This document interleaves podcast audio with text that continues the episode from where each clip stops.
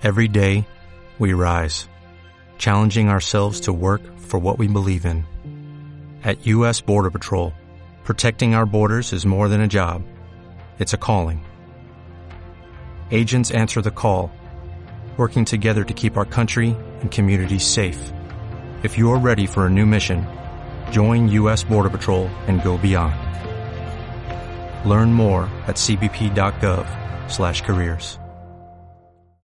Hola, si tú estás teniendo problemas con tus finanzas personales y por más que has intentado salir del bache, no has podido, hoy te tengo una noticia. Tengo un gran invitado experto en finanzas personales. Quédate con nosotros que de verdad vas a saber cómo salir de pobre, vas a saber cómo salir de deudas y sobre todo cómo crear riqueza. Este es el podcast de previsión financiera con Eloy López, el señor de los seguros.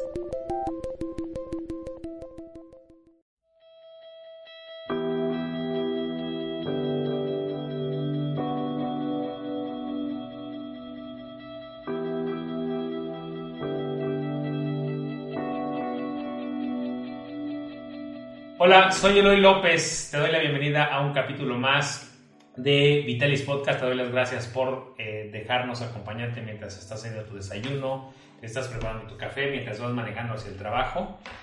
O si te estás bañando, que mucha gente nos escucha mientras está. Aprovecha, esa es la cosa que me gusta del podcast. Bueno, hoy, sin más preámbulos, te voy a hablar de finanzas personales. Ya te he hablado yo personalmente de mi experiencia y todo lo que puedo darte, pero hoy te tengo una gran sorpresa. Traje a un experto dedicado específicamente al tema de finanzas personales y él se llama Daniel Urias del el sitio Cultura Financiera. ¿Cómo se escribe tu sitio, Daniel? Bienvenido. hola, Eloy, muchísimas gracias por la invitación y así como lo escuchan es con C y con doble O, así como la palabra cool en inglés, es Cultura Financiera. Ok, y cuéntame una vez antes de pasar, ¿dónde te van a encontrar? Estamos en www.culturafinanciera.com, estamos en Facebook, igual así nos encuentran, estamos en Twitter como arroba culturafin, porque no nos alcanzaron los caracteres, entonces termina en fin, y también en Instagram, en YouTube, ahí nos encuentran y pueden mandar todas las preguntas que se generen a partir de la conversación que tengamos en este momento. Pueden escribirnos y generalmente el 99% de las ocasiones soy yo quien les contesta, así que no hay pierde. El uno es el chatbot. Exactamente. Ok. Bueno, este, para quienes no conocen a Daniel, eh, Daniel tiene ya un año dedicado a este proyecto, 100% en cuerpo y alma. Es un gran proyecto que a mí me gusta mucho. Pero vamos a entrar a la carnita.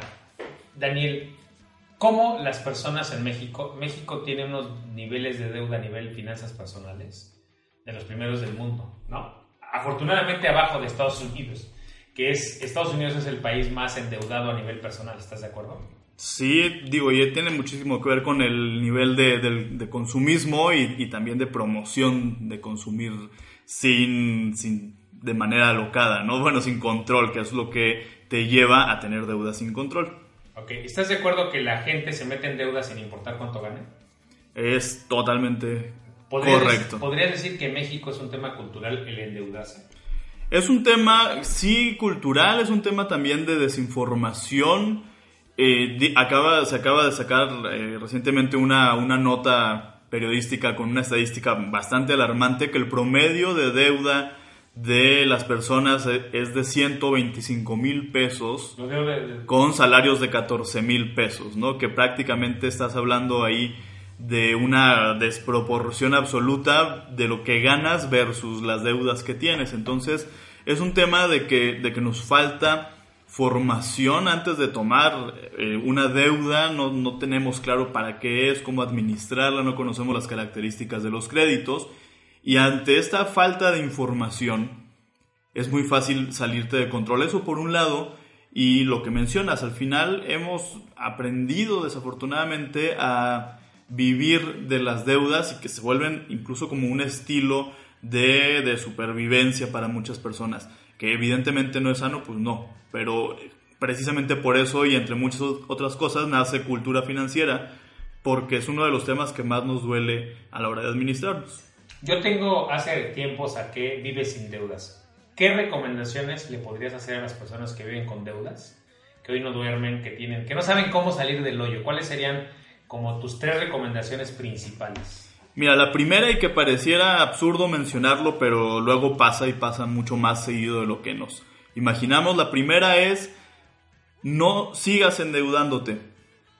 Esa es la primera, porque esto tal, tal cual, o sea, imagínense que están en un hoyo ahorita, así tal cual en la tierra, y adquirir nuevas deudas es seguir escarbando para seguirte hundiendo. Entonces, de verdad, una vez que ya estás atorado con el agua hasta el cuello, con las deudas, hay que evitar por todos los medios posibles volver y seguir endeudándote. Hay quienes lo siguen haciendo porque están pagando, incluso hay quienes piden nuevos préstamos para pagar las deudas que tienen. Entonces, ese sería el primer punto. De verdad, hay que evitar en una situación ya de deudas descontroladas, seguir cayendo en la tentación de adquirir nuevos créditos que por lo general son para cubrir temas superfluos, no ni siquiera son temas de emergencias o necesidades básicas. Entonces, de verdad, eso es lo primero. Ciérrense ya la llave de, de las deudas, como no solicitando nuevos créditos, no pidiendo prestado. Daniel, eso que dijiste está súper interesante. Jamás nadie había escuchado que lo dijera.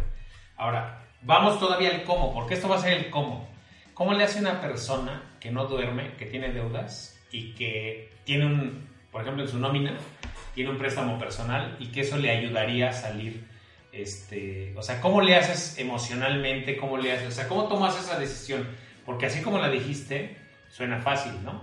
Pero, ¿cómo le hace esa persona para no pedir ese dinero que ahí está disponible? O sea, ¿cómo le hace? Pues mira, lo primero que, que tienes que hacer y, lo decíamos ahorita, es sentarnos a ver nuestra realidad y la única manera de, ver la realidad es escribiéndola. Si yo únicamente ando con, esta sensación de angustia, con la ansiedad de chines que le debo a todo el mundo, pero no me he sentado a sacar mis cuentas, va a ser muy difícil que, que, pueda yo actuar en consecuencia. Lo primero es tener bien claro y anotar a cuánto ascienden mis deudas. Y luego a un ladito de ese monto, anotar cuál es mi sueldo mensual. Ahí te vas a dar cuenta del reto tan grande que tienes, porque insisto, es, muy fácil. Hagan esto con un pañal. y con una caja de pañuelos a un lado para, para las lágrimas. eso que acabas de decir, yo lo hice. Alguna vez lo di aquí como recomendación, pero qué gran consejo acabas de dar. O sea, la gente tiene miedo a agarrar el lápiz y el papel. Sí, totalmente. Y, y algo todavía peor que eso. Poner cuánto gana, ¿no? Hay personas que les da miedo abrir los estados de cuenta prefieren, lo, llegan los estados de cuenta y así como llegan los guardan porque se ponen nerviosos de saber de ahora de cómo viene el golpe. Eso es pésimo primero porque otra vez no tienes una dimensión real de a cuánto ascienden tus deudas, pero además a lo mejor alguien te está metiendo goles con cargos no reconocidos en la tarjeta y pues tú los estás cubriendo. Entonces sí, sí o sí, el primer paso una vez que dices, ok, ya no me vuelvo a endeudar, el siguiente paso es tomar acción y tener muy claro cuál es el monto total de, nuestras deudas y en, cuántos, en cuántas deudas se divide. Eso versus los ingresos que tenemos, que es importante. Ese, ese, primer paso, atrévanse a darlo. Ahora, yo no quiero interrumpir a Daniel. Créanme, le voy a sacar el mayor jugo que se pueda. ¿Cuál es tu segundo consejo? El segundo consejo es revisar. Primero, hay que tener claro cuánto estoy pagando yo de esa deuda, porque de repente el principal problema de quienes están endeudados es que sienten que las deudas no bajan. Y no bajan porque si nada más están haciendo los pagos mínimos de sus créditos, obviamente las deudas van a tardar muchísimo tiempo en disminuir. Entonces hay que identificar, ok, ya hice mi lista, tengo cinco deudas, dos son de tarjeta de crédito, uno es de un préstamo personal, tengo la del carro y el hipotecario, por ejemplo. Ok, ¿cuánto estoy pagando de cada una de esas deudas? Ok, si ya el total me da 10 mil pesos, la siguiente pregunta es, ¿puedo dar más de los 10 mil pesos?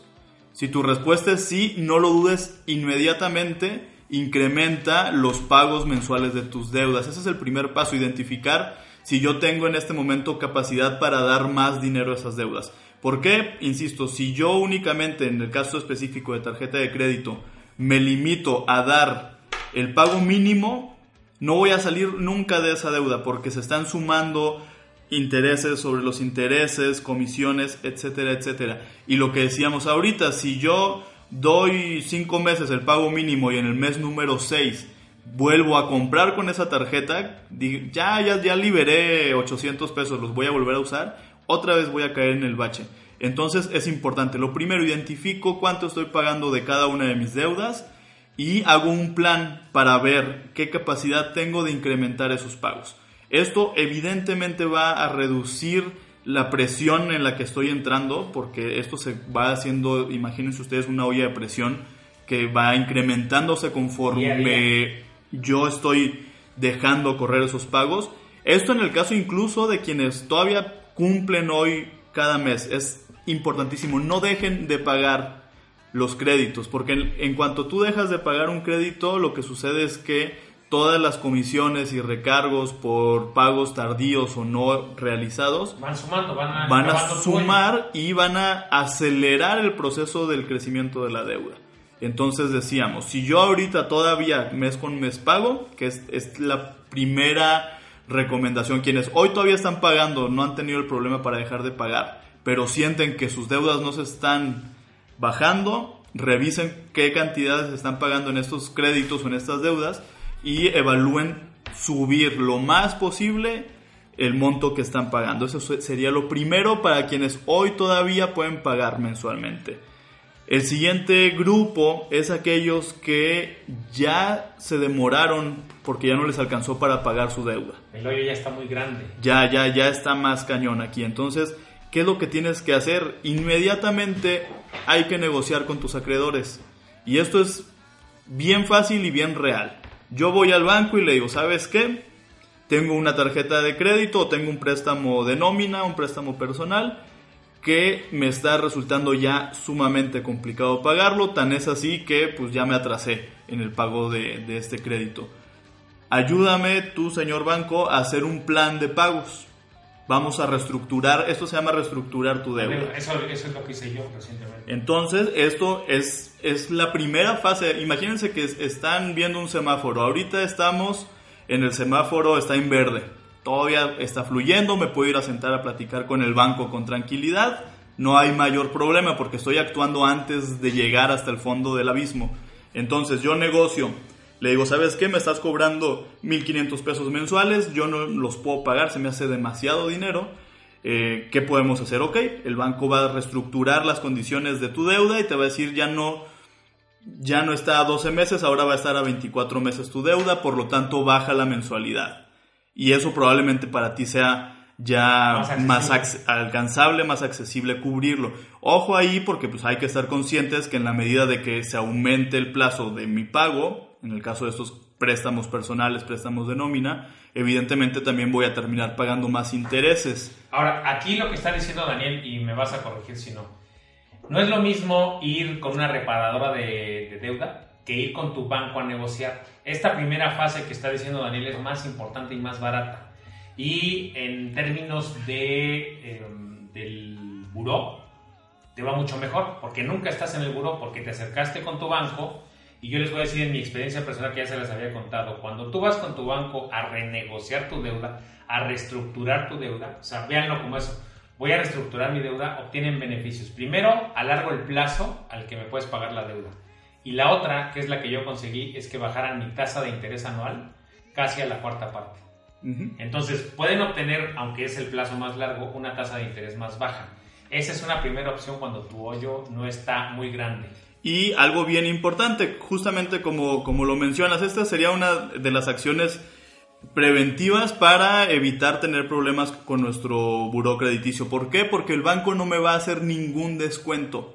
O sea, si yo le debo 10 mil pesos al banco, yo voy y le digo, a ver, vamos a arreglarnos, te quiero pagar los 10 mil pesos, pero vamos, o sea, mejórame las condiciones para que te pueda pagar. Vean eso, mejórame las condiciones. Y sí lo hacen los bancos. Y los bancos sí, por supuesto que, que lo hacen. Y digo, y si te tocó un ejecutivo que tuvo un mal día, entonces busca a alguien más, porque sí, eso sí sucede.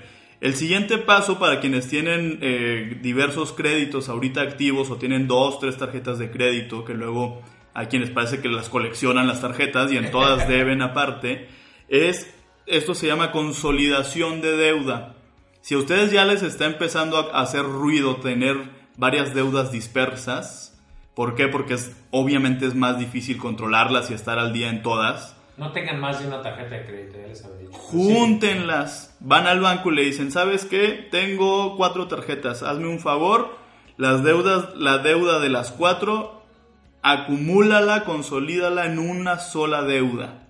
Y en ese momento, si yo debía, no sé, en la tarjeta roja 10 mil pesos, en la tarjeta azul 5 y en la tarjeta verde 3, ya debo 18 mil pesos, pero en una sola tarjeta. Es mucho más fácil que yo me pueda organizar teniendo todo ese dinero acumulado en una sola cuenta, que además, como lo mencionaba Eloy ahorita, se puede también mejorar las condiciones de, de la tasa de interés cuando se acumulan las deudas en una sola cuenta. Entonces, esa también es una alternativa que les va a dar mucha más claridad y mucho más orden al momento de pagar las deudas. Entonces también revísenlo porque igual es una acción preventiva antes de que nos vayamos a temas ya más severos, que es cuando los intereses se disparan porque ya no pagamos y ya llevamos una bola de nieve 3, 4, 5, 6 meses y de repente, y créanme, los intereses se vuelven más grandes que el monto original de mi deuda. El monto original de la deuda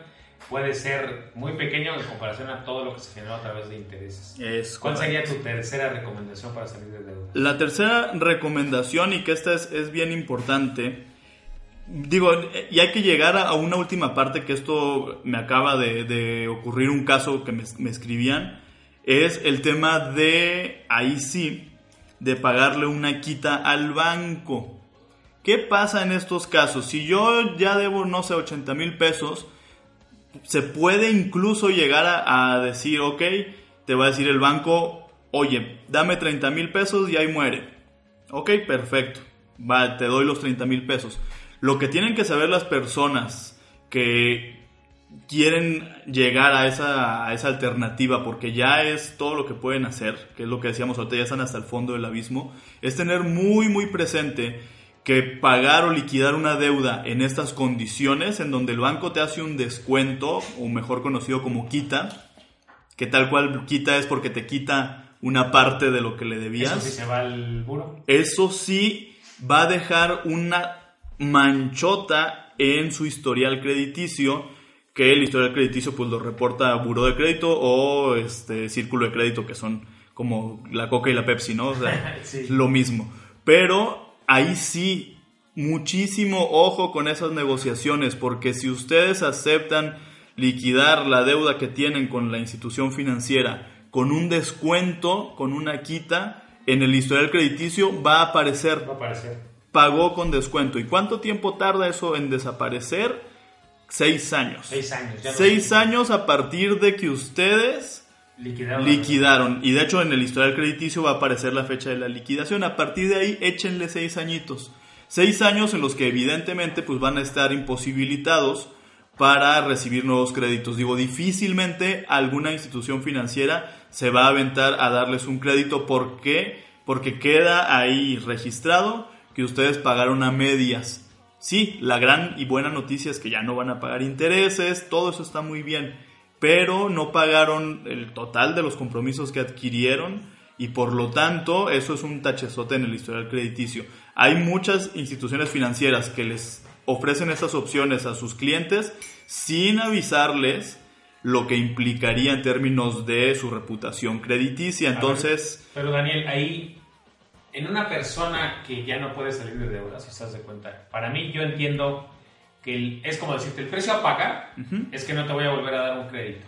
Es como decirle a un alcohólico. ah, no, claro, sí, el no te precio a pagar es que los próximos seis años no vas a tomar. ¿Tú lo tomabas o lo quitabas? Por supuesto, ahí Sí, no, sí es una gran, Sí, sí. es una muy no estoy buena diciendo que sea opción, ideal, ¿no? Pero, pero o- ojo, o sea, justamente, o sea, si yo definitivamente, o sea, nunca en la vida voy a poder pagar en las condiciones actuales de la deuda, es la única salida y agárrenla, por supuesto que la tienen que aceptar.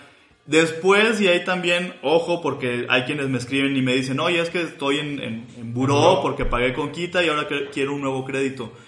Mucho ojo, cuídense de, de las alternativas que existirían posterior a, tener un, un, historial crediticio negativo porque hay mucha gente usurera que anda supuestamente ofreciendo préstamos sin revisión de buró, etcétera, etcétera, que son tranzas. Entonces no vayan a caer porque es lo peor que pueden hacer. Aguántense el tiempo que les toca ahora sí que cargar su cruz y ya luego se organizan. ¿Qué es lo que pasa y, y por qué hago esta alerta?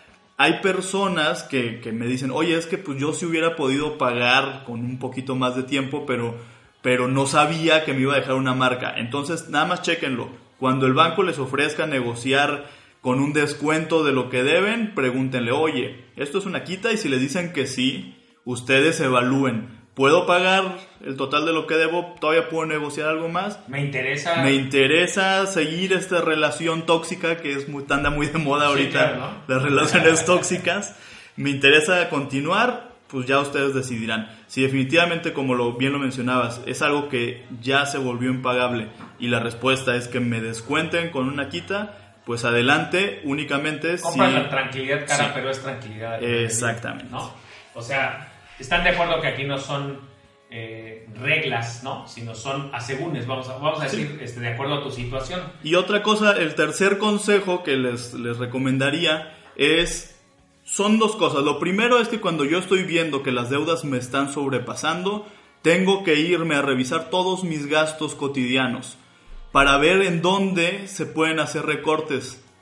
Yo cito un ejemplo que no me deja de impresionar un café de estos que te reciben con tu nombre y son muy amables y así, el más caro de estos cafés cuesta como ochenta y tantos pesos.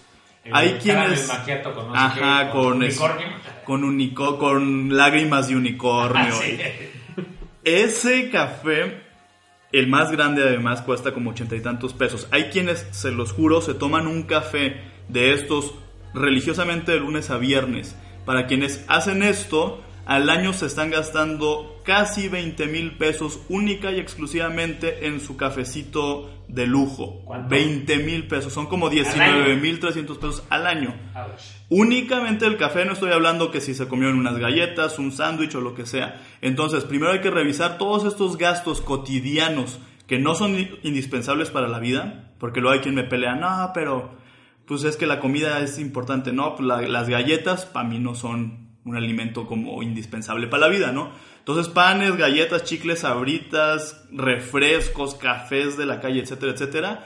Aquí sí es recortarlos a cero. Mi recomendación generalmente es haz un pequeño ajuste para que tu vida no se, no, no se, trastorne, ¿no? En casos extremos de deudas extremas hay que tomar medidas extremas. Entonces, hay que revisar Vienen vacaciones, ok. Ahorita, por el momento, este año probablemente tengamos que cancelar las vacaciones. O si me pensaba ir a Cancún, a lo mejor me voy a Tres Marías por unas quesadillas. Para quienes nos escuchan en otra parte de la República, Tres Marías está aquí como a 15 minutos de la Ciudad de México.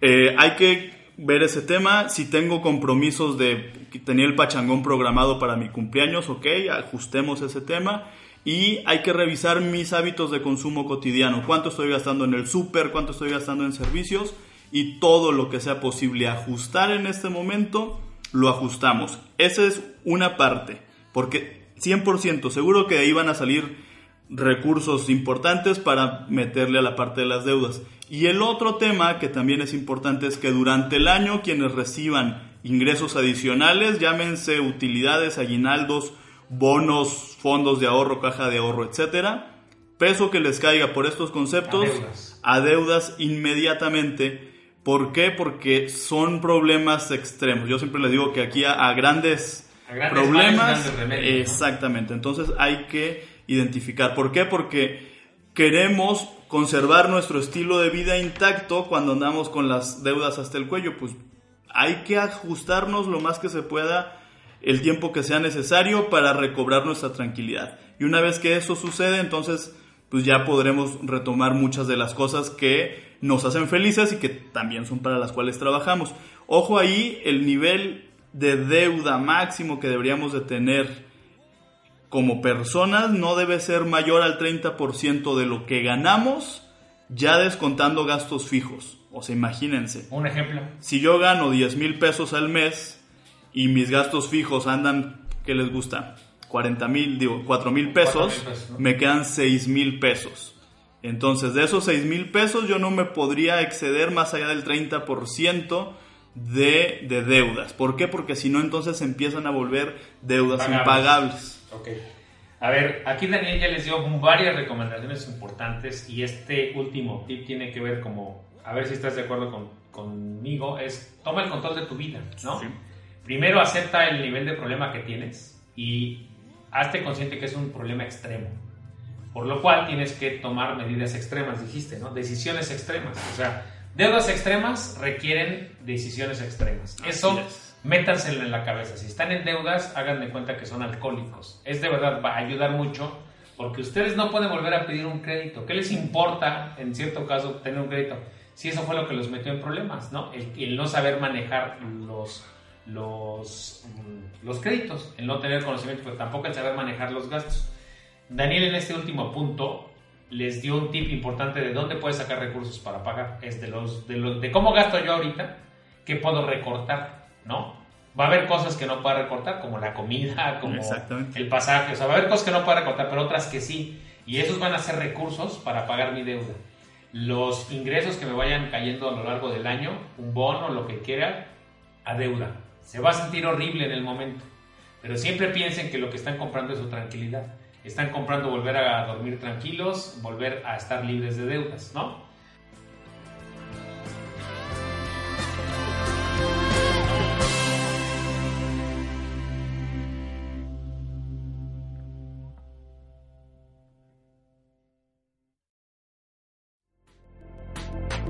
Gracias por escuchar el podcast de Previsión Financiera con Eloy López, el señor de los seguros. Síguenos en iTunes, iVoox, redes sociales o en previsiónfinanciera.com.